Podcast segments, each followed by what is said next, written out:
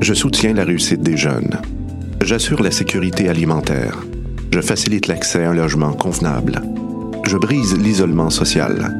Je bâtis des milieux de vie rassembleurs.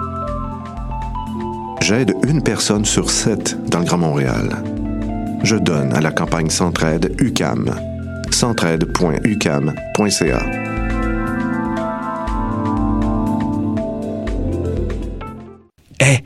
saviez que choc.ca ce n'est pas que du podcast C'est aussi 5 chaînes musicales 24 heures sur 24 pour vous accompagner partout.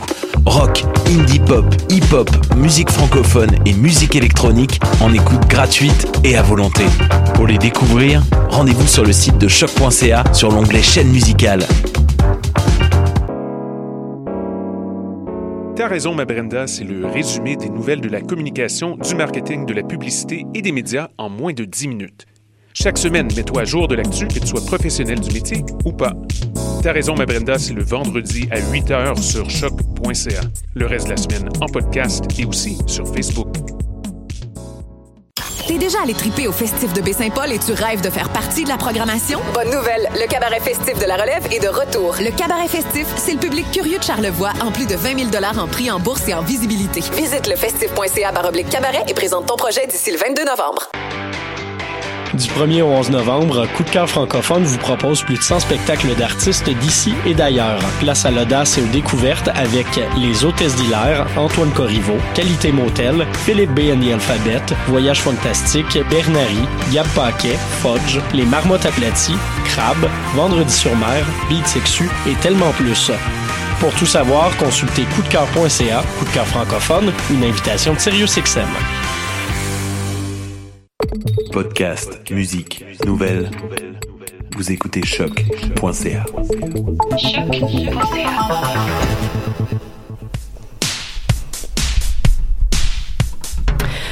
Aujourd'hui dans Danscussion Co, Alix Dufresne, Lauriane Langlis et Ivani Aubin-Malo sont au cœur de l'actu de la scène. Robert Saint-Amour nous révélera ses besoins de spectateurs. Jérôme Pruneau convoquera Utopia, son amour. Bettina Zabo parlera consentement. Nous questionnerons les réalités et enjeux des concepteurs de costumes dans les grandes discussions et Jérémy Vitupier nous emmènera quelque part dans le monde. Jingle!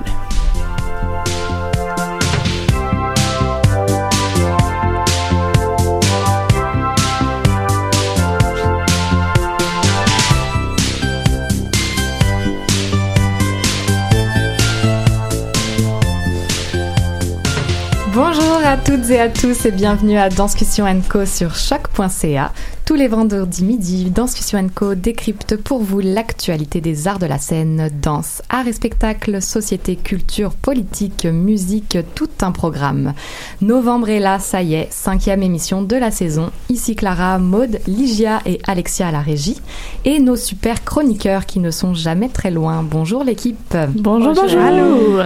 Tout de suite, c'est l'actu de la scène, rencontre avec des artistes qui font l'actualité des scènes montréalaises. Avec nous aujourd'hui, qui a-t-on Maude? Alors quoi de mieux quand il pleut dehors que d'être au chaud et bien entouré Pour le moment, deux figures féminines sont avec nous aujourd'hui. On attend Ivani qui se révélera peut-être dans un moment. Alors, metteur en scène, comédienne, Alix Dufresne se laisse porter ou porte son acolyte de toujours, Marc Bélan, dans sa nouvelle création Eden Paradise. Bonjour Alix. Allô. Une démarche bien ancrée dans le réel puisqu'elle aborde les enjeux d'actualité et ici les paradis fiscaux. Tu nous en diras plus dans quelques secondes avec une approche sensorielle qui t'appartient, qui arrime impression physique et orfèvrerie des mots. Quand j'ai lu ce mot, j'ai juste adoré lire ce mot. Donc merci Alix d'être avec nous aujourd'hui. Merci. Et puis, euh, hémisphère nord, hémisphère sud, c'est une euh, bonne complexité de mots aujourd'hui. Laquelle incarne lequel? Il faudra aller voir l'œuvre et du collectif Fort Fauve la semaine prochaine à Tangente pour le savoir. Lauriane Languis et Marilyn Daoust y présentent deux solos. Quand un océan mythique les sépare et les relie. Et aujourd'hui, nous accueillons l'une des deux, la créatrice Lauriane Languis. Bonjour Lauriane. Bonjour, merci de l'invitation. Merci d'être avec nous, c'est super aujourd'hui.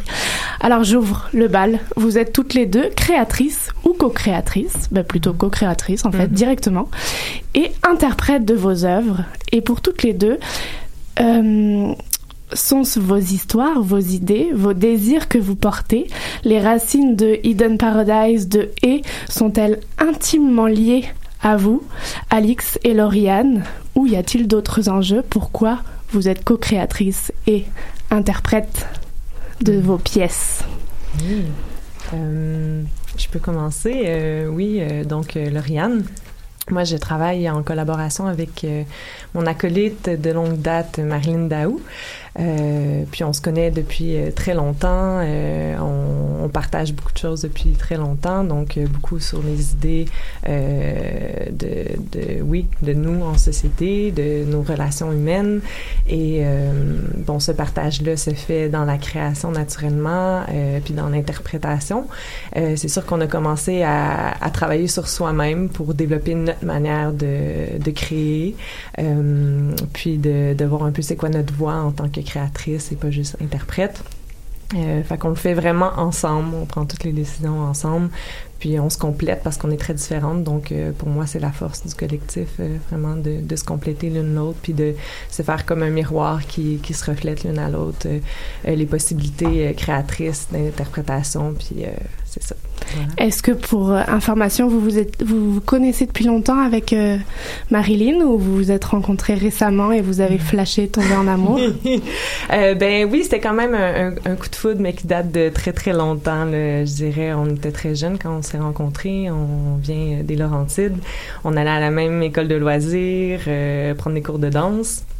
C'est comme ça qu'on s'est rencontrés autour de 9 ans à peu près. Vous venez de où dans les Laurentides? Euh, de la chute. Ok. euh, Moi, je viens de Val-David. Ah oui! ben, basse Laurentide. Les grands esprits se rencontrent. Ouais.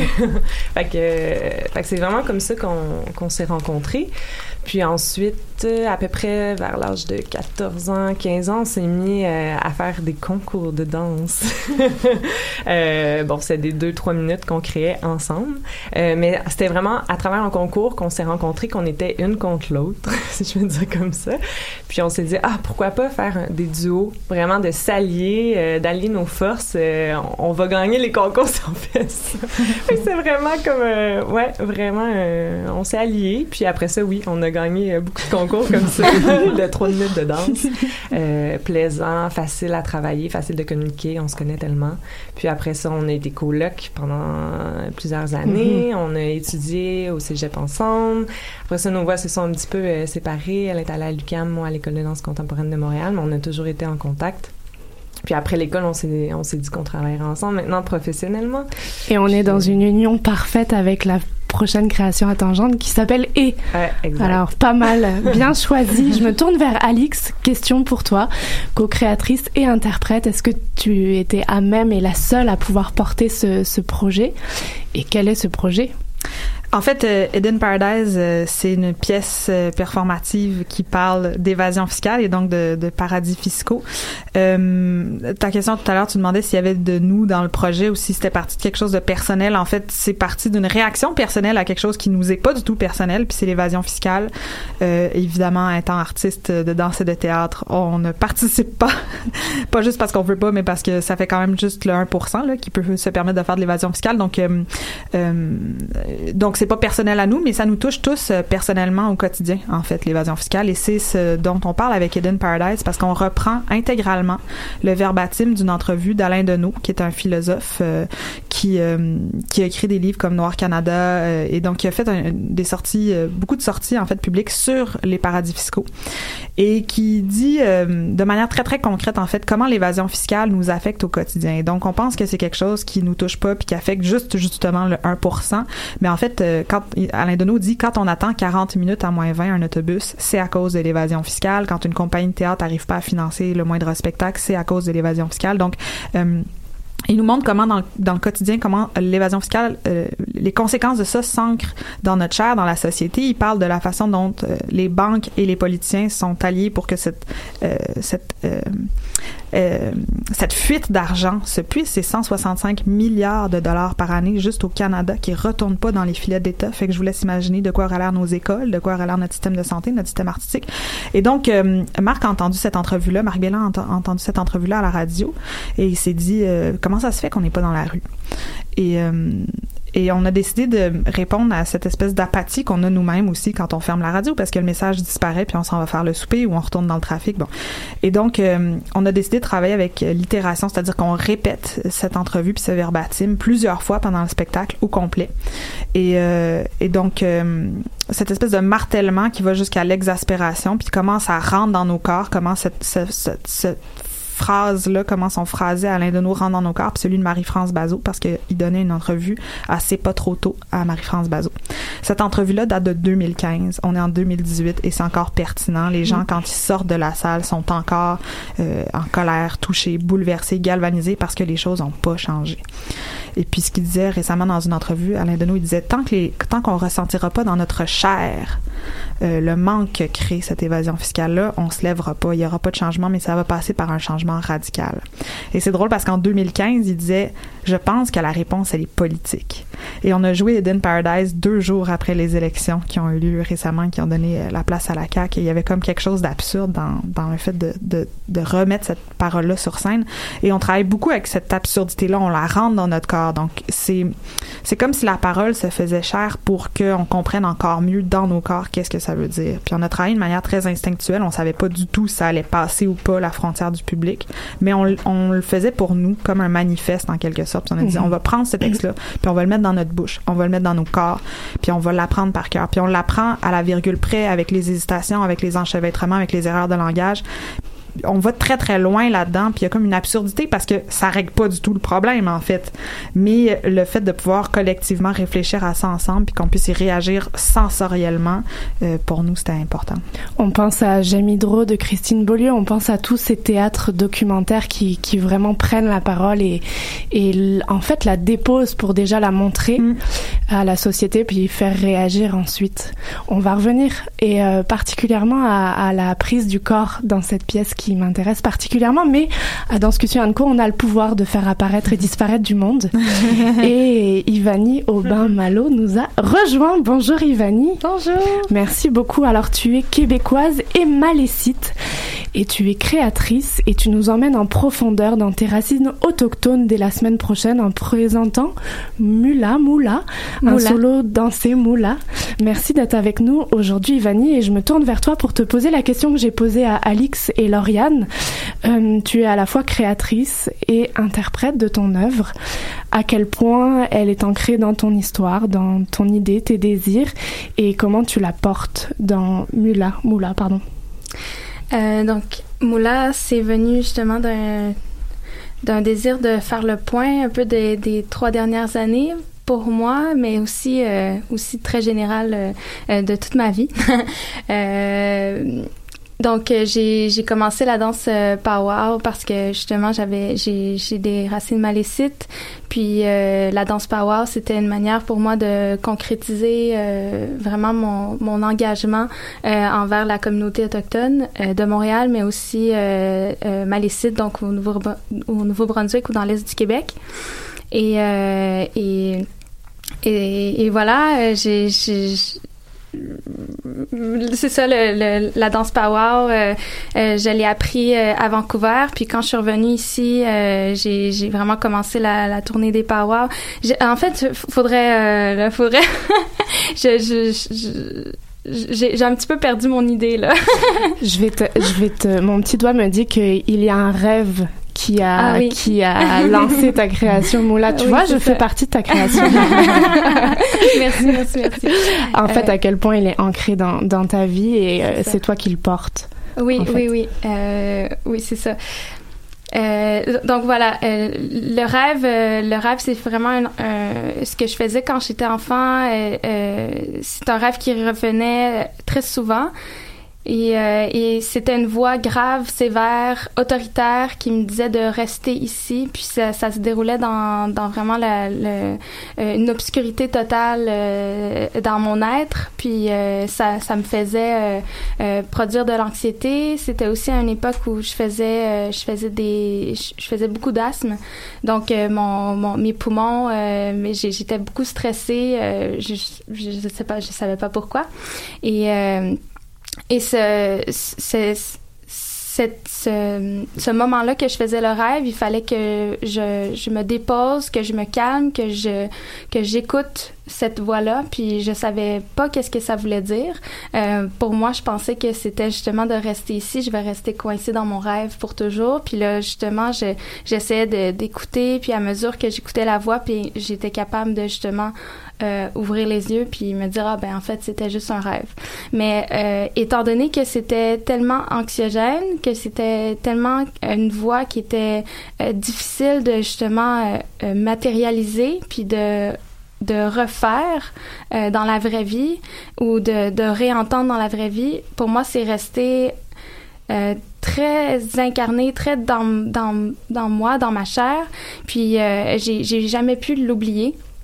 Puis quand je suis justement euh, partie euh, il y a trois ans à Vancouver pour apprendre la, la danse, c'était vraiment euh, la danse power. C'était vraiment un, un, un projet très personnel euh, que j'avais jamais vu quelqu'un faire ça. Euh, j'avais jamais été vraiment euh, à l'avant vers le, le les, les, les danses ici au, au- à Montréal. Puis quand je suis quand je suis revenue, c'était comme ah en fait rester ici, c'est euh, prendre position vers ma ma mes ancêtres autochtones.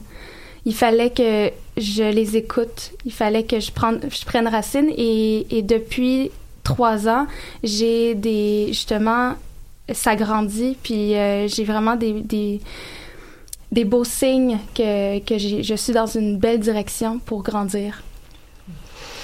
Vous avez toutes les trois des yeux tellement présents et très tellement engagés. On est, on est perdu loin. C'est l'engagement et les, les prises de parole qui vous rallient, les trois, et vous le faites par le corps. Alix, tu rajoutes la parole, tu rajoutes cette répétition de parole, ce flux de parole, si je peux euh, Ouais, me le permettre. ouais. Euh, alors vos corps, vos, vos corps, que- quelle conception vous avez de vos corps et, et quelle force ou faiblesse vous donnez à vos corps euh, et la place que vous laissez à ça?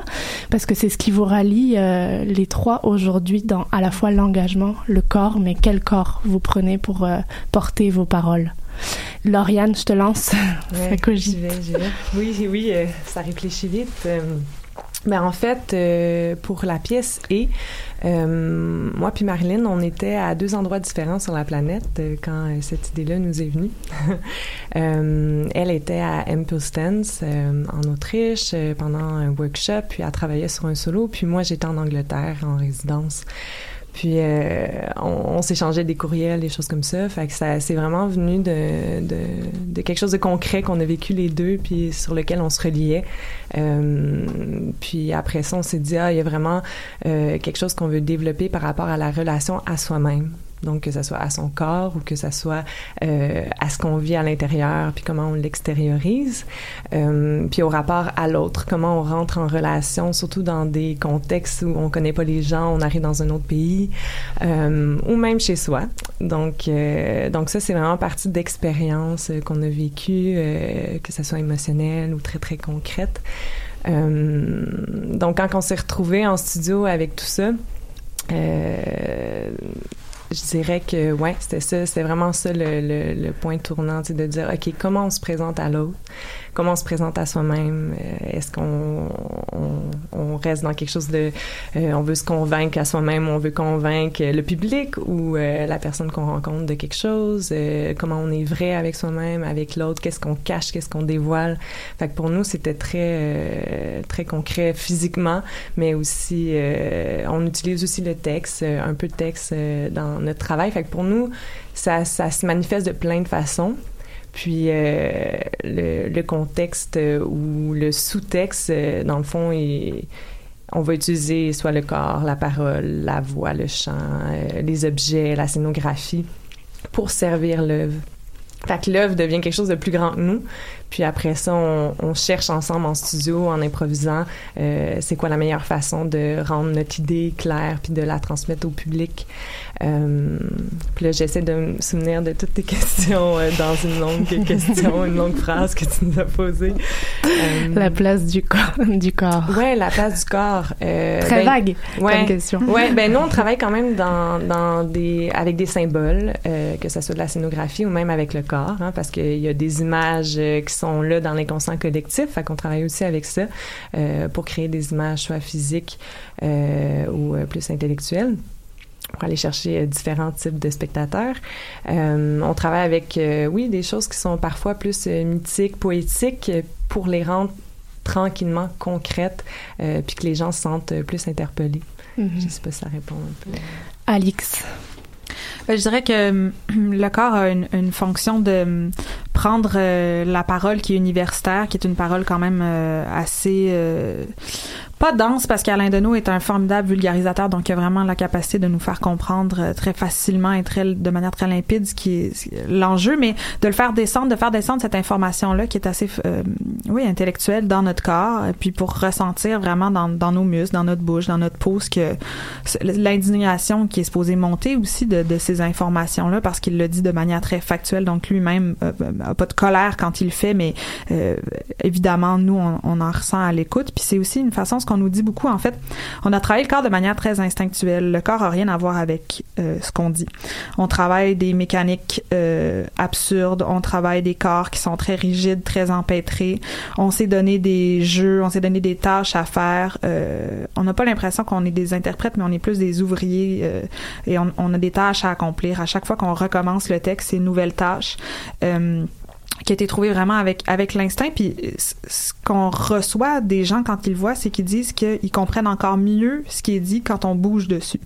Ce qui est étonnant parce qu'on aurait pensé que de bouger par-dessus un texte qui est relativement euh, complexe euh, pourrait euh, distraire. Mais au final les gens disent on l'écoute parce qu'on on, on écoute l'entrevue avec les gens au début on entend toute l'entrevue avec eux juste dans la radio puis après on se met à bouger en le disant. Puis ils disent à la première écoute on comprend mais à la deuxième écoute on comprend encore mieux parce que vous bougez par-dessus puis on l'a fait dans toutes sortes de contextes, ce show-là. On l'a fait dehors à la place Émilie Gamelin euh, au mois de novembre avec des grosses chaufferettes qui couvraient nos voix, puis des gens qui parlaient, puis qui étaient là juste pour se réchauffer. Puis tout d'un coup, quand on se mettait à bouger, tout le monde se taisait puis écoutait.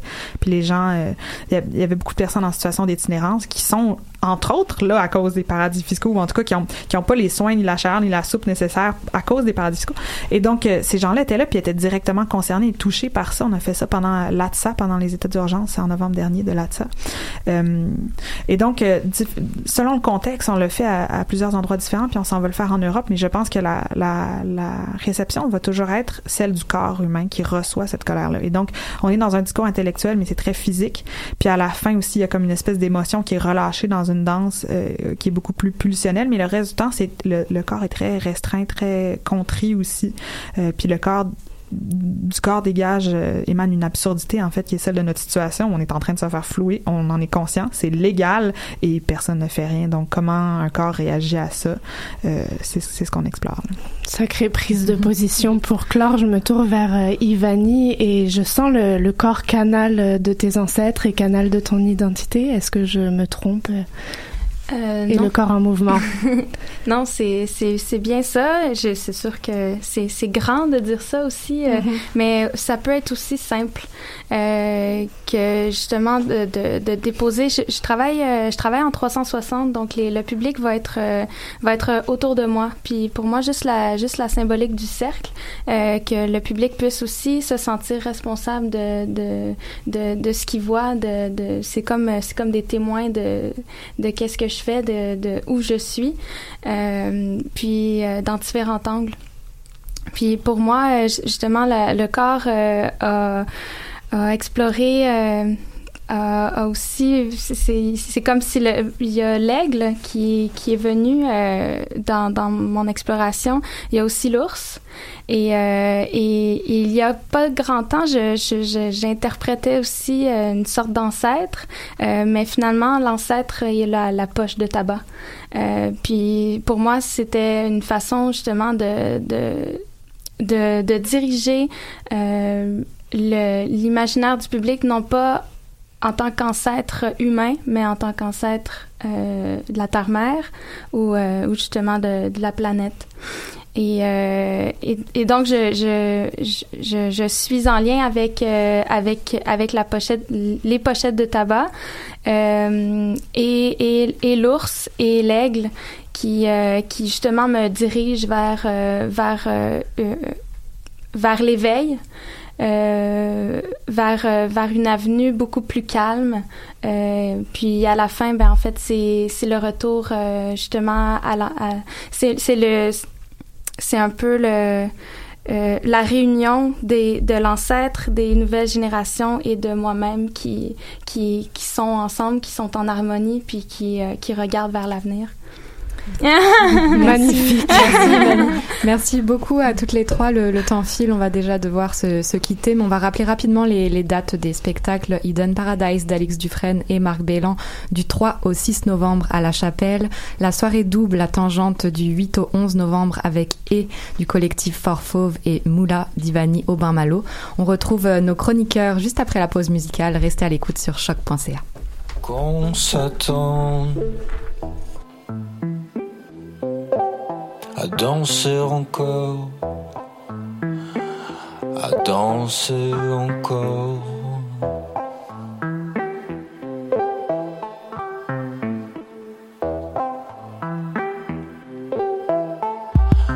Qu'on s'attend à danser encore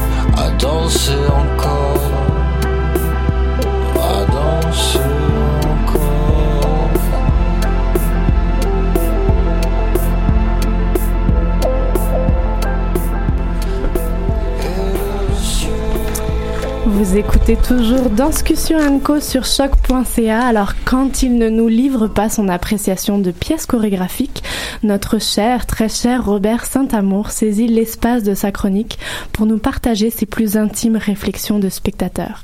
Alors maintenant, pour vous, voici les besoins du spectateur, un billet de Robert Saint-Amour. Bonjour Robert. Bonjour Maud, bonjour tout le monde. Cette semaine, honnêtement, je savais pas sur quel pied danser pour choisir le sujet de ma chronique. J'aurais bien pu poursuivre mon chemin et faire suite à celle de la semaine dernière qui me portait tel un preux chevalier à la défense des réseaux sociaux. Parce que voyez-vous, si vendredi soir dernier j'ai pu apprécier un show technique de Yann Jaworski et Philippe Meunier, avec trois autres danseurs et la prochaine cohorte finissant des productions jeunesse au Théâtre Outremont, c'est d'abord parce que j'avais été appâté par l'invitation envoyée sur les réseaux sociaux pour ensuite mordre à leur invitation à la suite de notre rencontre avec Yann ici même il y a deux semaines. Mais je voudrais plutôt revenir sur ma sortie à l'usine C, dans le cadre du festival Actoral, pour assister à Fléau, une œuvre de cinq heures d'Alex Huot et de Dave Saint-Pierre. Comment arriver à aborder ce type d'œuvre avec vous? Eh bien, entre autres, en mettant mes espadrilles, partir courir et revenir 15 kilomètres plus tard pour me permettre d'aller au bout de ma réflexion. Parce que voyez-vous, si cette œuvre m'a demandé d'y mettre temps et quelques efforts pour la découvrir, elle mérite aussi du temps et des efforts pour mûrir mon propos. Quiconque suit les pas sur scène de Dave Saint-Pierre seul d'abord, et ensuite avec son complice Alex Huot, sait que le temps est un paramètre fort élastique et qu'ils aiment y tirer jusqu'à la limite pour magnifier la force du symbole et l'esthétique du moment. Je me souviens encore très bien du propos de Dave Saint-Pierre avant la présentation d'une ébauche de création dans une maison de la culture qui revendiquait le droit aux créateurs de prendre le temps, quitte à faire démissionner certains, sinon même la majorité des spectateurs, avant le début des vraies choses. Je me rappelle aussi de la pornographie des âmes et un peu de tendresse bordel de merde qui me demandait de ressentir jusqu'à la limite, ma limite, le malaise devant les différents tableaux. Peut-être Mazo, le spectateur. Peut-être pas. Qui sait? Mais j'y trouve, il y trouve son compte et revient. Voilà donc pourquoi je me retrouvais au début d'une très longue file d'attente pour découvrir Fléau et ses épisodes de vie déclinés en cinq heures. J'étais averti, les spectateurs s'attendent beaucoup à répondre à certains types de codes et à ce qu'un spectacle réponde à certains types de codes. On devrait y avoir le droit de les briser. C'est pour ça qu'on fait fléau, disait Alex Huot en entrevue et que j'ai pu lire dans le journal Le Devoir. Mais ceux et celles autour de moi, qui rempliront full la grande salle de l'usine que viennent-ils chercher? Et savent-ils ce qu'ils vont y trouver? Ce groupe de jeunes hommes et de jeunes femmes de la vingtaine qui est là, cette femme avec sa grosse valise qui lui sert de sacoche, Merci Catherine Lalonde pour l'info. Ou ce spectateur derrière moi qui me disait, et que c'est une première fois pour lui, à découvrir une œuvre de Dave Saint-Pierre, pourquoi font-ils la file avec moi? Je ne saurais dire. Mais, et moi, qu'est-ce que je viens chercher ici? La réponse expérientielle n'est pas simple, peut-être même pas traduisible en mots, mais je tente le coup. Tout au long des différents tableaux, les, les symboles sont riches et intenses, intenses de leur intensité qui perdurait sans trop d'enrobage et qui m'ont forcé à lâcher prise et à ouvrir ma conscience, comme l'aurait fait un sauna avec les parts de ma peau. Cette façon de m'interpeller, de me bousculer et de m'amener dans un état d'inconfort, de déséquilibre, moi, je trouve cela important, sinon essentiel pour mon propre équilibre. Comme si je cannibalisais leur intimité, réelle ou imaginée, pour m'en nourrir. Fléau, donc, a été pour moi une, une rencontre humaine inconfortable et troublante, mais forte et essentielle. Mais je m'arrête là. Bonne prochaine semaine de danse. Merci beaucoup Robert. Petite pause musicale avant de découvrir la chronique de notre cher Jérôme Pruneau.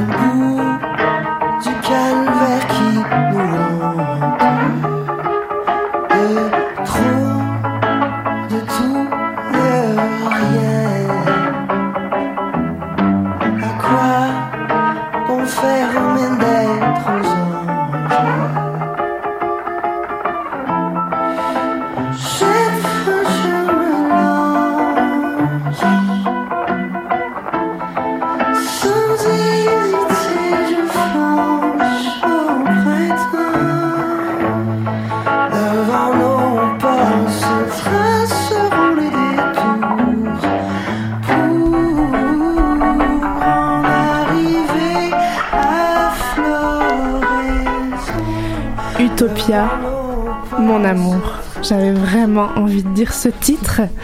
Ça sera signé Jérôme Pruneau. Jérôme Pru- Pruneau est là pour euh, nous parler de réflexion. Merci Jérôme Premier, faut rire à la radio. Merci. réflexion sur les faits de société. Je te passe l'onde, Jérôme Pruneau. Bonjour, bonjour, mes très chers amis. Me voici en ce deuxième jour de novembre, toujours très honoré d'être entre, en votre compagnie dans le bateau de Danscussion Co. Alors le mois de novembre revêt euh, à titre personnel des connotations particulièrement sombres et donc j'ai décidé de conjurer le sort en m'autorisant une chronique rayonnante, politiquement lumineuse, même si ça sonne un peu comme un oxymoron cette affaire-là parce que la politique et la lumière on s'entend que c'est plutôt rare. Une chronique donc idéaliste, mieux encore utopiste, celle qui vise à imaginer le temps accordé à cet espace de parole, un monde politiquement axé sur les arts et leurs dignes représentants, les artistes. D'où ma question du jour. Que serait une société donnée si elle était orchestrée par des règles qui seraient édictées selon une vision culturellement et artistiquement dominante? Autrement dit, serait-il possible d'imaginer une politique globale à l'aune d'un contrat social établi sur la compréhension que l'art, en tant que médiateur culturel, voire interculturel, participe à un embellissement général de toute société et plus largement à une harmonie sociale solide? Alors, accordons-nous le droit de rêver en récupérant les 165 milliards dispersés dans les paradis fiscaux dont nous évoquait Alix Dufresne tout à l'heure. Le ministère de l'Éducation nationale construit désormais ses programmes de mathématiques sur la base de l'architecture, enfin des maths qui servent à quelque chose, en permettant aux enfants d'appréhender le patrimoine bâti comme une œuvre d'art à réaliser pour mieux fabriquer, à partir de leur imaginaire, les villes de demain. Je suis sûr qu'on aurait des condos un peu plus sympas que des rectangles de briques. Les cours de français, eux, sont de leur côté une réflexion littéraire constante où le monde des mots se fixe dans les petits cerveaux de nos jeunes à partir, non plus d'un bécherel définitivement imbuvable, mais en fonction de poèmes et de romans coécrits en classe. La musique, orchestrée par des groupes classiques, hard rock, hip-hop ou country, n'oublions pas que nous sommes en Amérique, rythme les cours de sport quand l'anglais s'apprend pour sa part en chantant. L'histoire-géographie se dessine au gré des fusains et autres palettes de couleurs de fresques multiples collées sur les quatre murs de la classe, et l'éthique et culture religieuse se comprennent par une pièce de théâtre, elle aussi coécrite entre le professeur et ses élèves, ce qui, pour comprendre des sujets comme le climat ou les différentes religions, est davantage incarné, donc mieux assimilé par nos garnements. Chaque professeur travaille d'ailleurs étroitement en duo avec un artiste en fonction des choix pédagogiques artistiquement assumés et déterminés. Côté ministère de la Santé, grand changement. Les, hôpitaux deviennent eux aussi les œuvres d'artistes en art visuel qui redonnent, par leurs traces colorées, en mural extérieur ou en fresque intérieure, une envie de vivre aux malades, ceux-là même qui aujourd'hui s'éteignent un peu plus juste par le fait d'y entrer à l'hôpital. Les nez rouges des docteurs clowns foisonnent dans chaque chambre et la musique est en libre service dans un casque déposé à chaque tête de lit. Classique, douce ou fortissima au choix. Tous les malades ressortent avec des ordonnances d'art-thérapie ou pour visiter des musées. Convalescence accordée financièrement par les médecins spécialistes, et oui, qui ont renoncé à toucher plus de 300 000 dollars par an au lieu des 4 ou 500 000 actuels. Leur serment d'Hippocrate a pesé dans la balance pour cette décision en acceptant réellement l'idée que l'art est médicalement porteur de bien-être. Le ministère des Transports, a développé pour son réseau de transport collectif des accords avec les artistes en art visuel. Toutes les stations de métro sont embellies et deviennent des galeries d'art. Les abribus actuels, enfin quand ils existent, sont tous transformés en installations artistiques suivant un cahier des charges précis pour le confort des usagers. Exit les rectangles plexiglas financés par Québecor qui en profite pour mettre sa pub dessus. Désormais, autant d'abribus que d'installations uniques transformant un paysage urbain défini par la rupture et non plus par le conformisme. Un appel d'offres est lancé tous les quatre ans pour qu'il soit renouvelé. Sur les autoroutes, les relais routiers sont repérables par les sculptures géantes d'art public qui invitent à s'y arrêter prendre une vraie pause sans forcément consommer un Tim Horton. Au lieu de cela, une salle de danse, et oui, y est systématiquement ouverte avec des classes proposées aux voyageurs, qu'elles soient de danse contemporaine, de hip-hop, traditionnel ou de salon, pourquoi pas.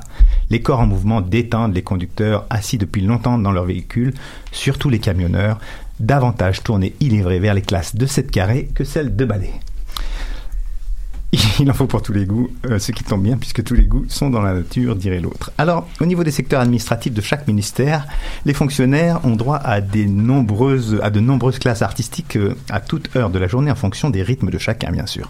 De nombreux artistes sont eux-mêmes fonctionnaires, et oui, ceux qui leur assurent de quoi vivre correctement, pour dispenser ces séances d'apprentissage de l'art qui, dans certains cas, au regard des aptitudes cachées de certains fonctionnaires, font émerger même de nouveaux talents. Mais les passerelles étant facilitées, ces nouveaux talents peuvent désormais facilement être mutés pour devenir eux-mêmes artistes fonctionnaires après une cérémonie commémorée par un un ou une maître artiste. Ici, pas de concours, pas de notation. Les systèmes d'évaluation sont bannis pour être remplacés par des rites de passage célébrés avec leur consentement et leur pratique par nos frères et sœurs artistes des nations autochtones dont on comprend combien leur structure sociale est plus juste et équitable que nos principes hiérarchiques et pyramidaux. D'ailleurs, à l'école comme dans toute autre institution gouvernementale, le cercle de la cosmogonie autochtone est privilégié à la structure du rang, trop contraignante et irresponsable pour une transmission de connaissances adéquate, équitable et véritablement transformative. Les entreprises privées peuvent également créer des postes d'artistes professionnels grâce à des crédits d'impôt pour toutes sortes d'activités. Au niveau médiatique, alors là, la moitié des émissions doivent intégrer du contenu artistique et culturel, considérant cette dimension comme essentielle dans la façon de regarder le monde. L'information sensationnaliste, factuelle et dite d'actualité est délaissée au profit d'un travail d'investigation de réels enjeux sociaux et sociétaux.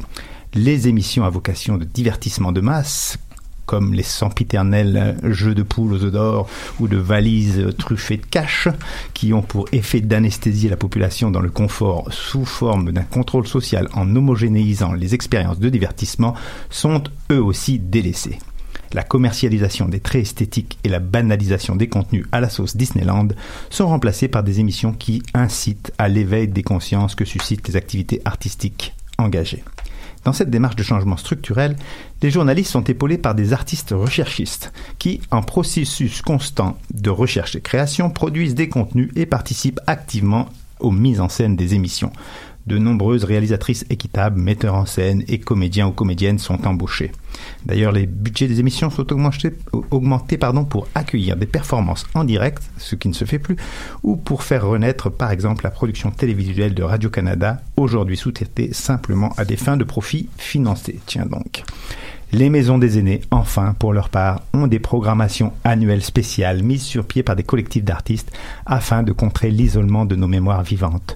Leur est offert ici la possibilité de voir des spectacles ou de créer lors d'ateliers pensés à leur endroit des œuvres qui parlent de leur réalité. Eh bien, constat incroyable, c'est que ces programmes augmentent en très peu de temps leur espérance de vie. On est proche du miracle. Alors, vous l'aurez compris, cette autre société faite d'art et de culture que je viens de vous décrire pourrait être tirée d'un roman dont le titre évocateur serait probablement Utopia, mon amour. Mais que voulez-vous? J'avais envie de soleil en ce début novembre parce que d'habitude, j'attaque plutôt ce mois-là en fredonnant du Dédé Fortin. Je te dis qu'à soir, dans mon petit cœur, il fait frais. Allez à Jacques Taest. À tout bientôt. Merci pour ce petit rayon de soleil, Jérôme. Restez à l'écoute sur Danscussion Co sur choc.ca. On revient juste après ça.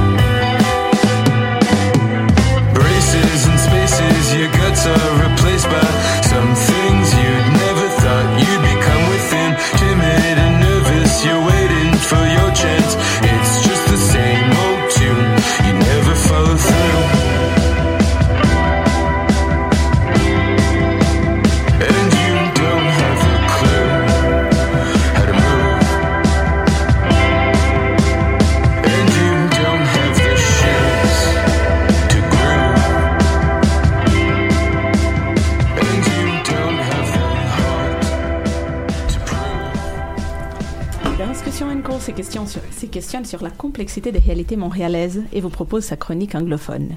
Aujourd'hui, Bettina Zabo réfléchit sur le consentement en répétition, consentement de public, consent in rehearsal and audience consent. Bettina? Hi, everybody. Uh, welcome to About Bodies. Um, so, as Ligia said, today I'm going to be talking about consent. And uh, it can be consent on rehearsal, on stage, and also with the audience. Obviously, after Me Too, this season is open for the conversation. And as a woman, this subject uh, really deeply interests me. And since uh, Me Too, and even before, I have been participating in forums of discussion about uh, consent, safe uh, workspaces, um, psychological and sexual abuse. And I've learned a lot. I wanted to share with you some of the stuff that I learned. And um, yeah, lately um, I learned also that there's two two very important terms that have helped me a lot to identify situations of danger. that uh, apparently there's not equivalent in French. So I'm gonna talk about these two terms, and maybe I will put a little bit of French in this Anglophone emission just to make sure that everybody gets what we're talking about. So to start with, this are very big discussion topics, and I'm gonna go as far as my time is allowing me. Um, the, I wanted to share with you also some thoughts related to three articles I read lately. One of them is about uh, consent, like a safe work environment. Another one is about the consent of the audience, and a third is about a situation of abuse that happened in rehearsals. So Let's start with the terms. These come from sociological studies regarding sexual abuse, but I think it's important that we understand that all sexual abuse implies psychological abuse. And psychological abuse is unfortunately very present in the dance environment. So the first term is gaslighting. Gaslighting is a form of psychological manipulation that seeks to sow seeds of doubt in the targeted individual or members of a targeted group, making them question their own memory, perception, and sanity, using persistent denial, misdirection, contradiction, and lying, and it attempts to destabilize the victim and delegitimize their victim's beliefs. Donc, gaslighting, ça n'existe pas tel quel en français, mais c'est une manipulation psychologique qui euh, cherche de déstabiliser la victime pour qu'il croit plus à son expérience et euh, pour pouvoir le rendre vrai. En fait, les prédateurs utilisent euh, la misdirection, la contradiction, les mensonges pour pouvoir déstabiliser les victimes ou les groupes et donc décréditer leur expérience et la de leur propre euh, intégrité.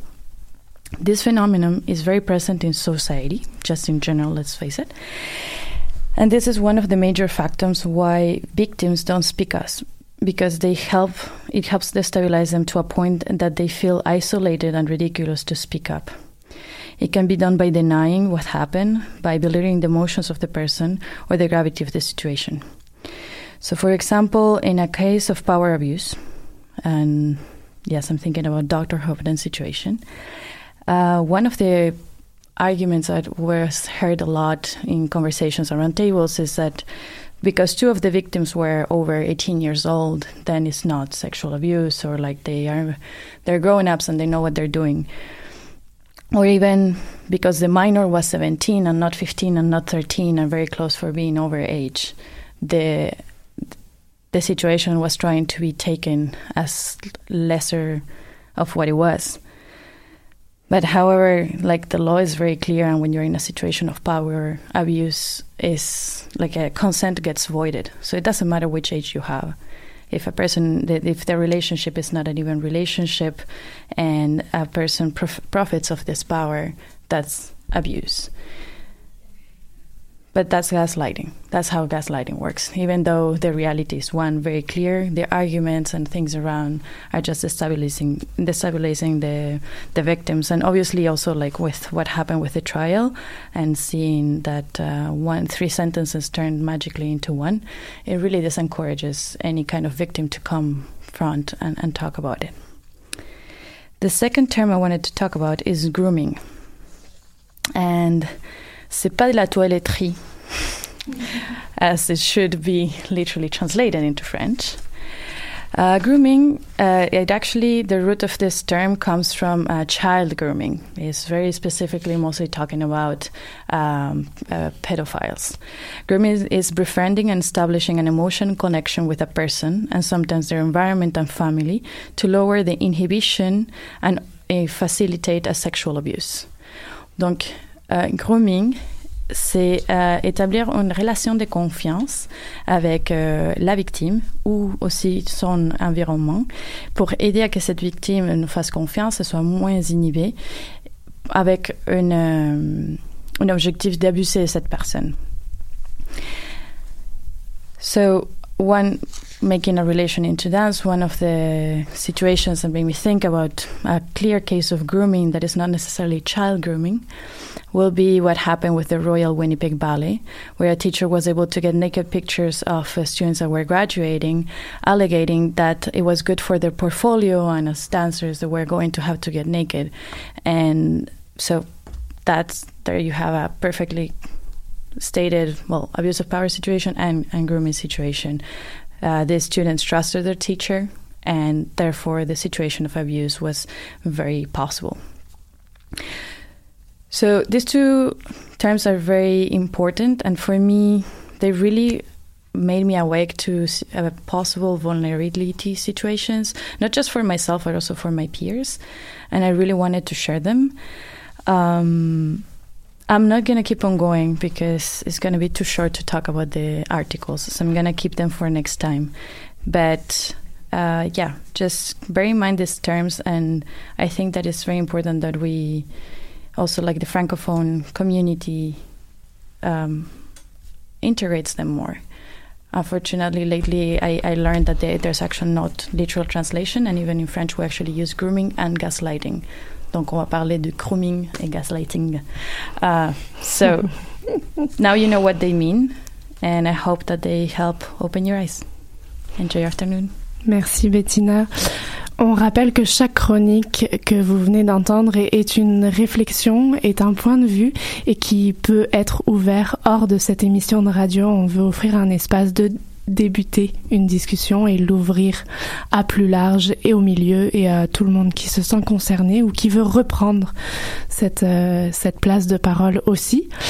On se mérite, je pense, une virgule musicale et on fait entrer des magiciennes, des tissus et des textures pour parler de leur réalité et leurs enjeux. Alors, bye, nos chroniqueurs, on change de place. Vous écoutez Discussion Co sur choc.ca.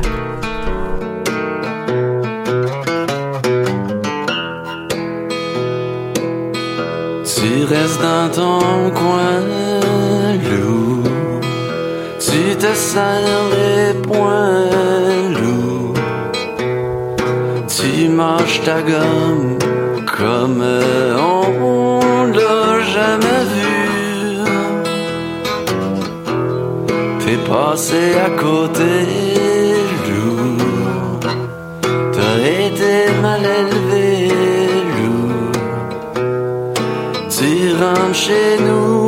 sans cogner, mais avec moi ça passe.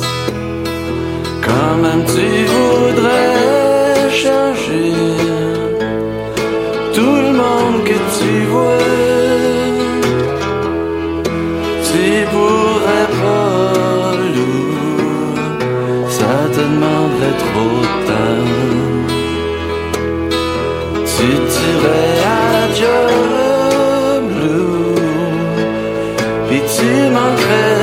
住。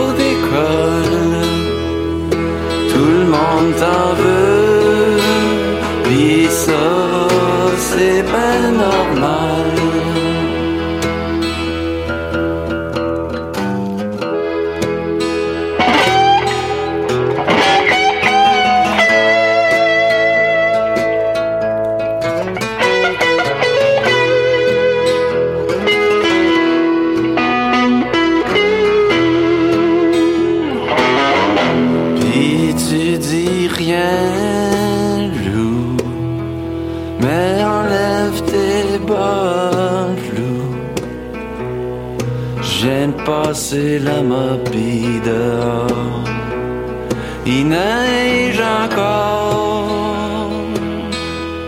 Tu pourras crier, loup. Mais pas après moi, loup. Tu sais que les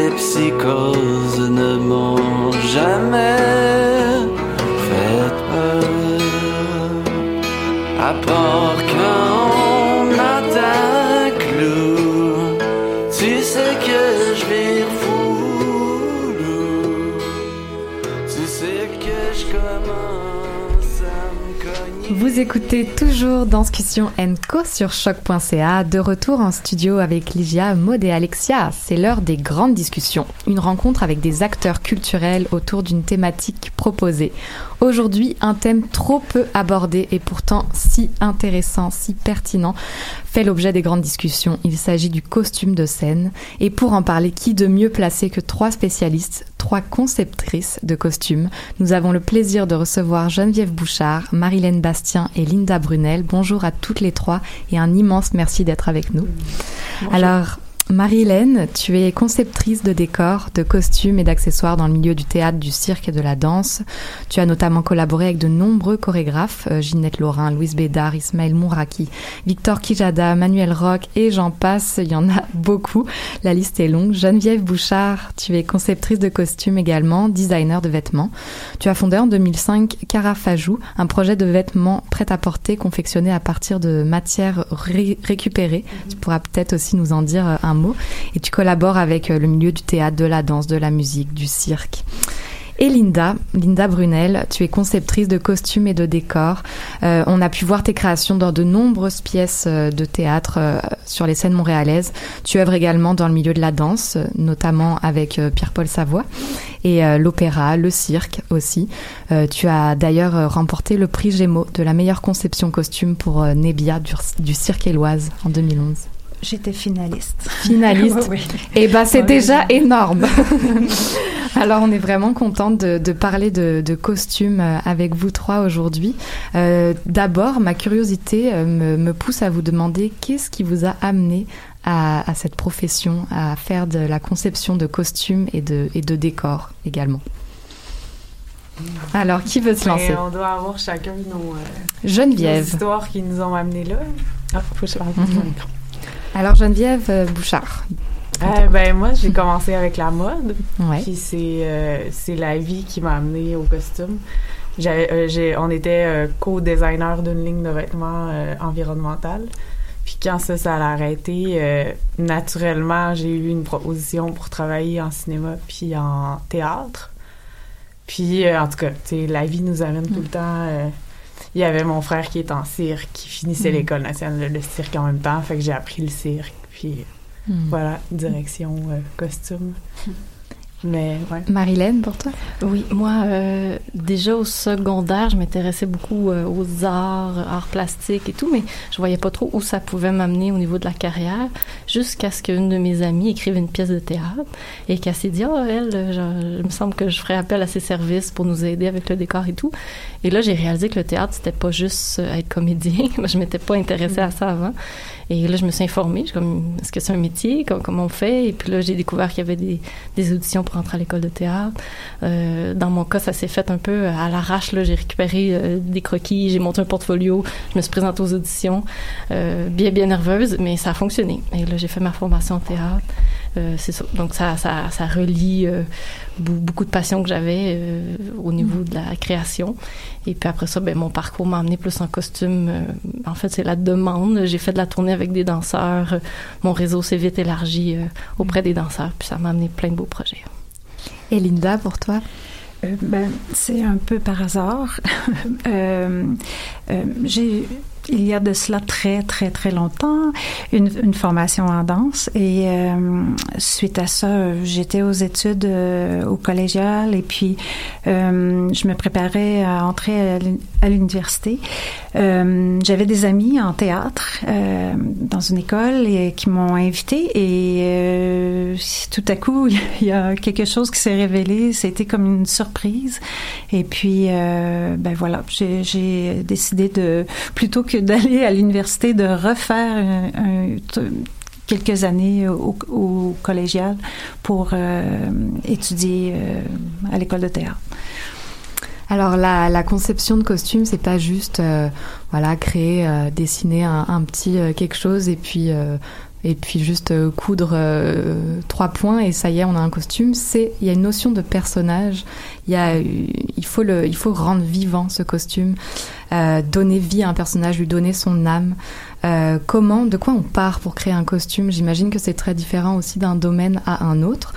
Mais en, quelques mots, est-ce que vous partez d'une histoire, d'un personnage? De quoi vous partez? Bien, en tout cas, pour, pour ma part, c'est sûr qu'en théâtre, on a, on a un, un texte euh, qui déjà euh, va nous signifier, euh, qui nous donne des pistes. Et puis, on a aussi, on travaille en équipe avec le la metteur en scène euh, qui nous permettent de de, de, de nous guider euh, dans, dans, dans un parcours. Euh, le texte est puissant, on peut pas euh, faire fi de ça. C'est vraiment de là que que- que- qu'on doit puiser l'information. Puis ensuite, ben il y a euh, le, le bagage, euh, no- notre propre bagage, notre propre imaginaire, une recherche historique, euh, euh, une recherche sociologique même. Euh, bon, il y a, y a plusieurs pistes à, à- à- à- prendre pour étoffer le, la proposition. Donc, Et de votre euh, côté, Marilyn Ben, euh, moi, j'ai envie de dire, euh, oui, effectivement, euh, au théâtre, euh, il y a le texte qui, qui est vraiment le, le noyau Mhm. euh, de notre réflexion. Des fois aussi, on, on part d'un texte qui est en écriture, donc en amenant des idées, puis en faisant ce qu'on appelle des brainstorms avec toute l'équipe euh, de création. Euh, bon, on va aussi un peu écrire l'histoire des personnages. Donc, la pièce existe, mais des fois, nous, on va même leur inventer un passé ou euh, euh, creuser plus loin ce qui ça, ça peut être quoi leur parcours. Puis c'est pas nécessairement quelque chose qui va euh, être euh, détaillé sur scène, mais ça, ça crée toute la personnalité vestimentaire euh, d'un personnage. En danse, c'est souvent un autre angle complètement. Euh, il y a des besoins très techniques. Soit on va s'in- on va s'intéresser à la personnalité de l'interprète lui-même, euh, ce qu'on- quel côté de sa personnalité qu'on a envie de, de, de déployer sur scène. Donc on va être, c'est ça, inspiré par et, et leur leur discipline et l'aspect euh, qu'ils abordent là, dans, dans la pièce euh, qui est approchée. Geneviève, est-ce que tu as quelque chose à, à Ouais. ajouter? Ben moi, je rebondirais sur euh, moi personnellement sur la personnalité de l'artiste. Comme Oui. comme je suis plus en cirque, moins en théâtre en partant d'un texte. J- en répétition, ça se fait comme un peu magiquement. On dirait que en regardant l'artiste bouger, euh, en le voyant interagir, il y a comme un ben ça se fait en résonance, on dirait. C'est un peu. euh, Puis au cirque aussi, j'ai l'impression que souvent, on- il y a une volonté de... euh, de- d'habiller un mouvement, pas, pas juste un Mhm. corps, mais on, on sait quel genre de, de mouvement ils vont exécuter. Donc, comment est-ce qu'on peut euh, donner de l'ampleur à ce mouvement-là ou, euh, ou, ou le, le, le resserrer, par exemple, on voit souvent sur des, des maillots très, très serrés, mais, mais c'est parce qu'on veut justement dessiner la silhouette puis rien rater de, de chaque petit détail du corps qui va se tordre dans tous les sens ou au contraire qui va tellement tourner, tourner, tournoyer qu'on a envie de, de donner une extension au mouvement. Donc, des fois, c'est c'est ça aussi l'approche pour euh, dessiner un costume. Vous ouvrez tous les enjeux, toutes les réalités avec lesquelles vous travaillez, théâtre, danse, cirque. Ça doit être tellement différent dans, dans vos approches euh, avec les artistes. J'ai envie de, de prendre un peu de recul et, et de vous poser la question aujourd'hui en 2018, dans quelle époque de costumes vivons-nous Quelle est la réalité? Linda, euh, je croise tes yeux et c'est à toi que j'ai envie de, de poser en premier cette question. On entend urgence, on entend le désir de gens qui n'ont pas nécessairement la parole de parler. On voit des costumiers fermés. Euh, quelle est quelle est l'époque dans laquelle on vit? Quelle est cette considération du costume, Linda? C'est clair que c'est une époque qui, remet en question peut-être une certaine pratique. Euh, il y a des contraintes, il y a beaucoup de contraintes. Il y a beaucoup d'institutions qui ont perdu leurs ateliers, institutions euh, théâtrales, euh, euh, même, même- oui, parlons des institutions théâtrales pour le moment, mais qui ont perdu leurs ateliers. Euh, ces lieux-là étaient un lieu de rencontre pour euh, l'interprète, le metteur en scène, le concepteur, les, les, les, euh, les gens qui travaillaient euh, à la couture, à la patine, et qui nous permettaient de, de, de, de, de- euh, euh, en profondeur dans un, projet et de faire un voyage, euh, encore là, je reviens au mot étoffé. Maintenant, les concepteurs n'ont plus de lieu pour se rencontrer avec l'équipe. Euh, en fait, c'est, parsemé euh, à travers euh, la ville, le lieu où... euh, et euh, c'est beaucoup plus difficile de, de, de rassembler nos énergies pour faire notre travail. On est plus dans un dans un processus de gestion, d'administration, de, de de coordination que de conception. Un concepteur, c'est supposé concevoir, c'est pas supposé administrer euh, et faire du transport. Euh, et ça nous donne moins de temps. Euh, comme je vous dis, certaines institutions ont fermé leurs ateliers parce qu'on a, on a mis les énergies. C'est sûr que dans tous les départements, il y a des problèmes financiers, budgétaires, mais donc, le choix des institutions, c'était d'économiser euh, en fermant les ateliers. Et euh, après, euh, là, ça fait quelques années euh, que c'est particulièrement complexe. Euh, D'ailleurs, euh, il y a des ateliers de radio, quand on a entendu parler de Radio-Canada. Euh, merci, il y a eu un tollé et puis on a pu sauver tout, tout cette, ce, patrimoine-là. C'est vraiment important et, et Dieu merci. Mais donc, euh, c'est ça, il y a vraiment, euh, il y a vraiment, euh, je, je suis pas certaine que le fait de fermer ces espaces-là dans les théâtres euh, euh, nous, nous permette d'économiser des sous, au contraire, parce que euh, on doit comme concepteur, euh, louer euh, régulièrement euh, à chaque production un espace, euh, plein de, le transport. donc il y, a, quelque chose qui se qui qui qui, qui, se perd dans techniquement, bud- budgétairement et aussi par rapport à notre la responsabilité qu'on a en tant qu'artiste de concevoir. Mhm. Euh, et je trouve ça euh, terriblement triste. Euh, et je trouve aussi que ça se répercute euh, sur la scène.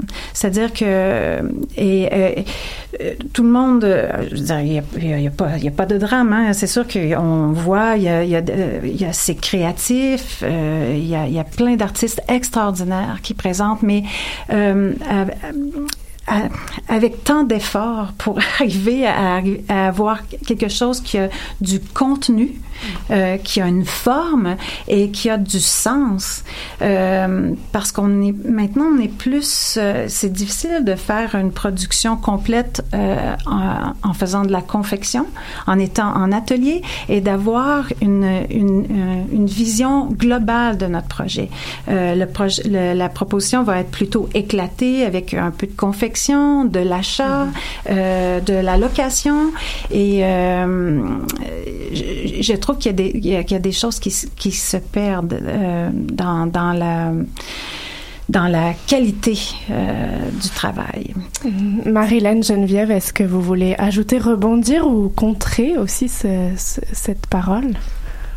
Ben, euh, moi, évidemment, je suis assez d'accord avec tout ce que j'entends. C'est les, les effets. On nous demande de, de plus en plus de, de travailler rapidement aussi. Donc, on n'a pas le choix de trouver des solutions. Euh, Justement, euh, oui, certaines choses vont être coupées, confectionnées, mais on n'a pas le choix de se retourner vers l'achat.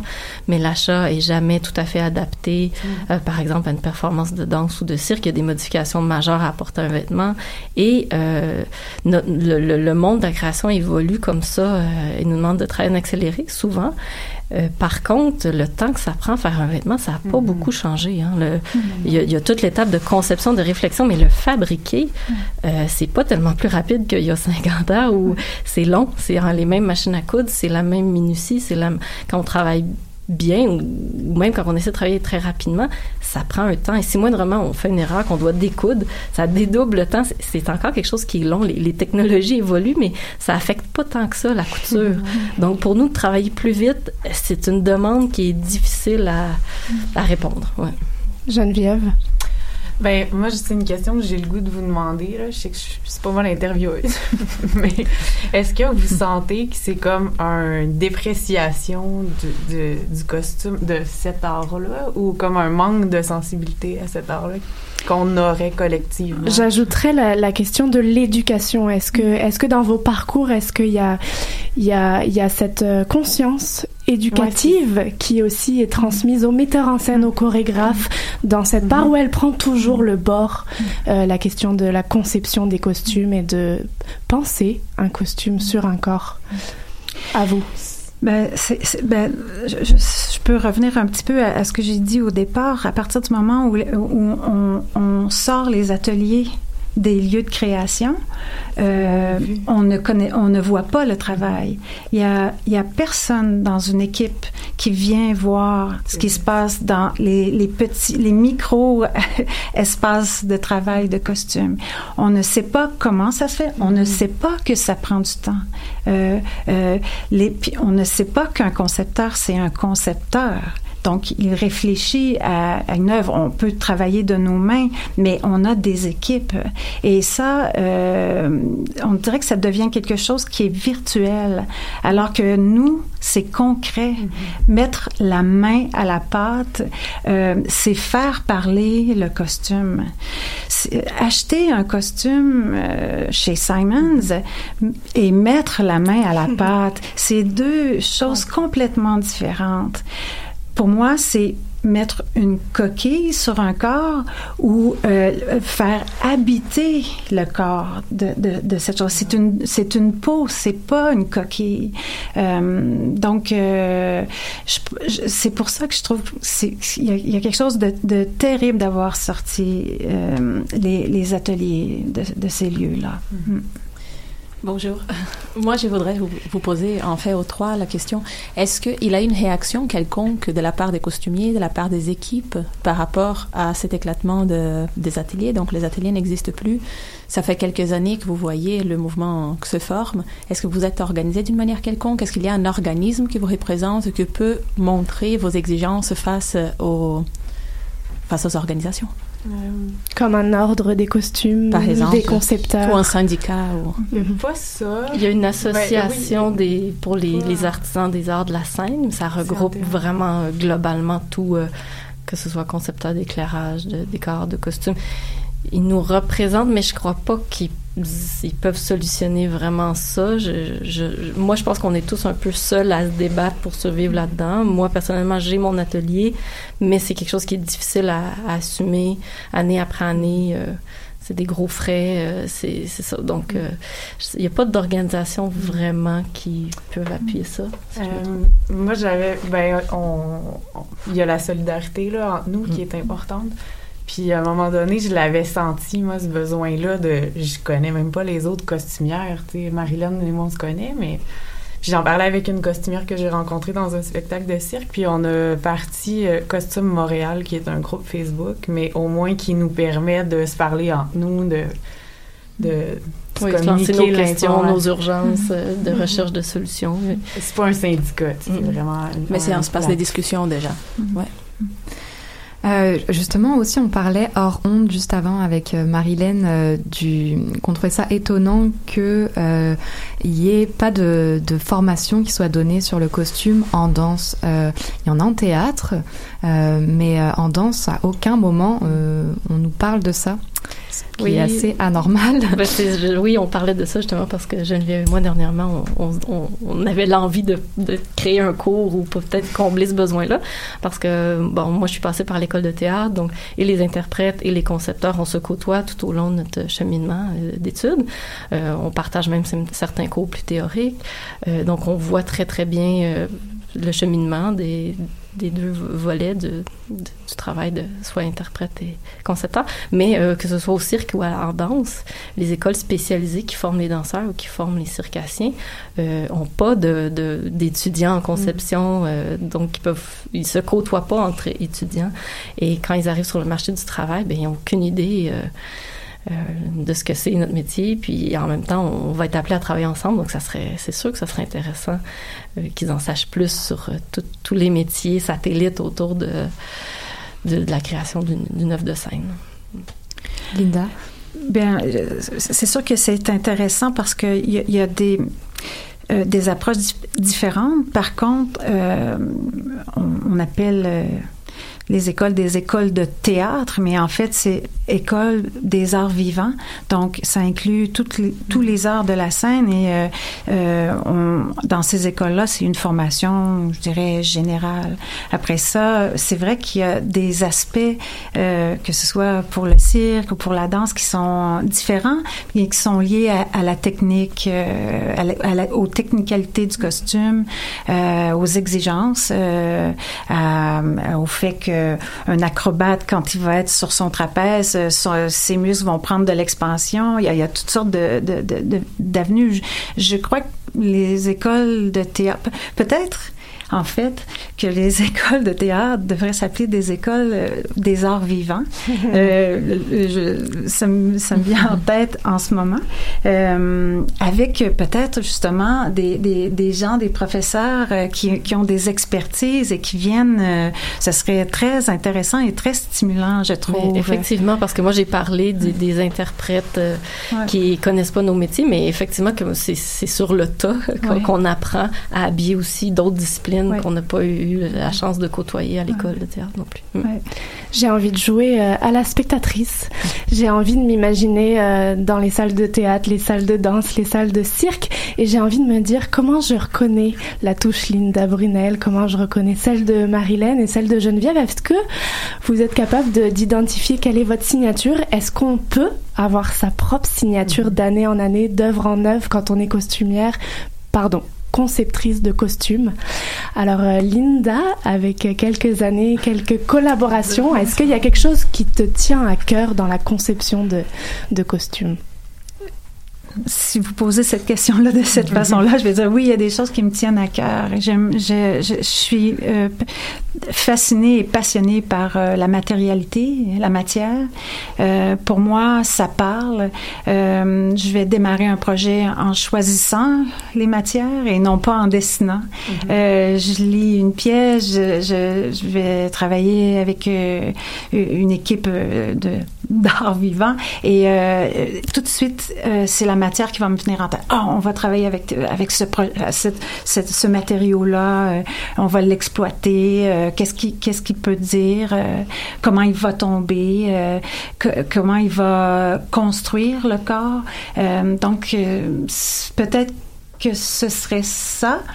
Mais euh, je dis tout le temps que j'ai pas de signature parce que je suis aussi, euh, j'ai envie en fait. Peut-être que ça se peut, peut-être que c'est faux, mais mon désir c'est vraiment de servir un projet euh, et donc de, de, prendre des tangents, de de de, de pas signer quelque chose, d'être à l'écoute, d'être investi et impliqué dans le projet et, et, et ça ça ça euh, ça ça me met en retrait en Mhm. fait euh, pour vraiment être euh, euh, faire entendre faire faire euh, apparaître euh, ce qu'il y a dans le texte et puis la, la, la- ce que la, personne qui nous guide a envie de dire. Et, et, et aussi les interprètes. Je pense que tout ce qu'on a nommé tantôt par rapport à euh, euh, euh, les, les- le cirque on va on va travailler avec l'artiste la danse qu'on peut travailler avec l'espace avec l'extension du corps. Tout ça peu importe le projet, je pense que tout ça peut entrer, que ce soit en théâtre, en danse, en cirque, en opéra. euh, il faut, on, on est des, euh, des espèces de pieuvres avec euh, de multiples tentacules et il faut, notre spectre est large. Euh, il englobe beaucoup de choses. Mhm. J'ai envie de, de créer dans ce mouvement hashtag, j'ai envie de créer ce hashtag nous croyons aux concepteurs de et on en a clairement besoin. Geneviève, designer de vêtements, euh, conceptrice de costumes, est-ce qu'on a une petite touche de créatrice qu'on peut reconnaître au travers des créations? Euh, ben, moi aussi, j'aime servir l'œuvre. Mais j'ai l'impression, en tout cas, de, ce que j'ai l'impression, c'est qu'on peut le sentir puis reconnaître euh, dans mes lignes, dans mon. C'est un peu abstrait à expliquer, en fait, mais euh, je sais que j'ai un. je- ça, c'est un trouble que j'ai dans ma tête, mais les lignes qui coupent à des endroits qui, qui que c'est pas justifié, ça, ça me bug. Fait que Mhm. je pourrais dire que c'est des lignes continues qui suivent le mouvement du corps. Ça, ça peut être un point. Euh, sinon, je- ben, dans ce qui me touche, c'est beaucoup le, la personnalité de la personne, puis qu'est-ce qu'elle va vivre dans son... Moi, si je vais partir de ça. J'adore les tissus aussi, mais c'est euh, je vais partir de ça. Puis une fois que la musique embarque, on dirait que là, les couleurs me viennent, le, le- tout le, le, le feeling me vient plus. Fait que ça serait Mhm. ça. Mais on va voguer. Marilyn, de ton côté. Ben, moi, j'ai envie de dire non, j'ai pas l'impression que j'ai un style, mais en même temps, on me le dit. Fait qu'il y a- Euh, Non, mais c'est ça. Pas je- vrai. Geneviève est Faux. genre à me dire Ah, j'ai reconnu, j'ai vu ton travail, j'ai reconnu que c'était toi. Mhm. Moi, je serais pas capable de le définir parce que j'ai l'impression à chaque fois de repartir à zéro puis de, de, de réapprendre ou de réinventer par où je vais commencer. euh, C'est-tu la matière, c'est-tu le thème? C'est, euh, je- j'ai l'impression que c'est jamais pareil, mais oui, j'entends qu'on reconnaît mon travail. Mais je, moi, je saurais pas l'identifier. Et si on pensait une œuvre qui est tenue par des concepteurs de costumes avant qu'il soit tenu par des chorégraphes, des metteurs en scène, des créateurs, peut-être que ça changerait aussi la donne et dans la conception de du monde. J'aurais envie de d'ouvrir ce genre de, de pensée et si le, le créateur de costumes portait l'œuvre entière et ensuite entrerait les autres? Geneviève sourit. On dirait qu'il y a un mini fantasme qui est éveillé. On- dans quelle création on peut vous voir euh, dans les semaines prochaines, dans les mois prochains, où on peut aller surtout admirer ou reconnaître vos pattes Euh, Linda. Euh, euh, le projet Bilan au, Théâtre du Nouveau Monde qui va commencer le 13 novembre. C'est très, proche. Bientôt. Geneviève et Marilyn, vous êtes complices de- d'atelier en ce moment. Pour Je quel... vais laisser Marilyn. Ouais. euh. Ben, euh, je vais faire ça court, mais oui, on collabore. Euh, Geneviève a accepté de couper et coudre des projets de conception sur lesquels je travaillais. Et comme elle est elle-même conceptrice, c'est sûr que on se consulte aussi beaucoup dans la création. Puis là, en ce moment, on est vraiment euh, dans, dans l'embryon d'une grosse création. Donc, on, toutes les deux, on est impliqués euh, sur le projet Seul Ensemble avec Serge Fiori. Serge Fiori, on, on est là-dessus en ce moment. Sinon, dans un futur plus proche, euh, il va y avoir euh, une création avec Destin Croisé, Oz. Euh, et euh, pour ma part, il y a aussi avec le Théâtre des Deux Mondes, euh, Les Inventions à deux voix, qui est une création. euh, J'ai fait décor, euh, costume. Vous allez voir ça sous peu. Geneviève, une Euh, ligne de vêtements? Ouais, ça, c'est quelque chose qui se mijote. Euh, puis, ben, sinon, euh, y a, j'ai- le- la dernière création que j'ai faite, c'est avec les sept doigts de la main réversible qui est en tournée depuis un an et demi. Puis, Mhm. je, je suis avec Marilyn en ce moment. On va suivre ça de près. Merci énormément à toutes les trois d'avoir euh, été avec nous aujourd'hui pour parler euh, des réalités euh, du costume de scène. Maintenant, on va tout de suite enchaîner avec le, balado de, notre cher Jérémy Vitupier. Il est artiste en cirque, clown et comédien, en tournée à travers le monde. Et quand il n'écrit pas ses textes sur son site web cequ'ilreste.com, il jongle avec les mots à la radio. Tout de suite, c'est le balado quelque part dans le monde. On écoute Rappelle-toi les amis. Dis-moi, tu t'en souviens? Je suis dans un autobus qui file à travers l'humidité de l'automne. Je me demande si le chauffeur était un as du volant, pourrait-il rouler entre les gouttes de pluie? Et quel chaos cela provoquerait à l'intérieur? Une explosion de corps et de sacs, un concert électrique où nous serions les notes projetées à tout va vers un public endiablé? Dans la réalité, notre chauffeur est tout ce qu'il y a de plus normal, et nous avançons sans que rien ne se passe, nous approchant peu à peu de notre destination, Schenectady dans l'État de New York.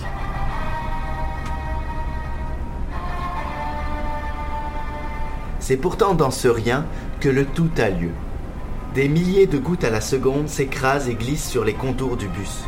Des réactions chimiques entraînent des actions mécaniques, nous propulsant à la rencontre éclatante de ces perles venues du ciel. Pendant ce temps, des méninges s'emballent, des yeux survolent des lignes de mots, d'autres voyagent à coups d'images, et le reste s'enferme à lourdes paupières, laissant le corps là, voguant dans des rêves où il ne pleut pas. Il ne se passe jamais rien. Tout est une question de perspective, et même dans les films les plus ennuyeux se trament des enjeux parfois surprenants.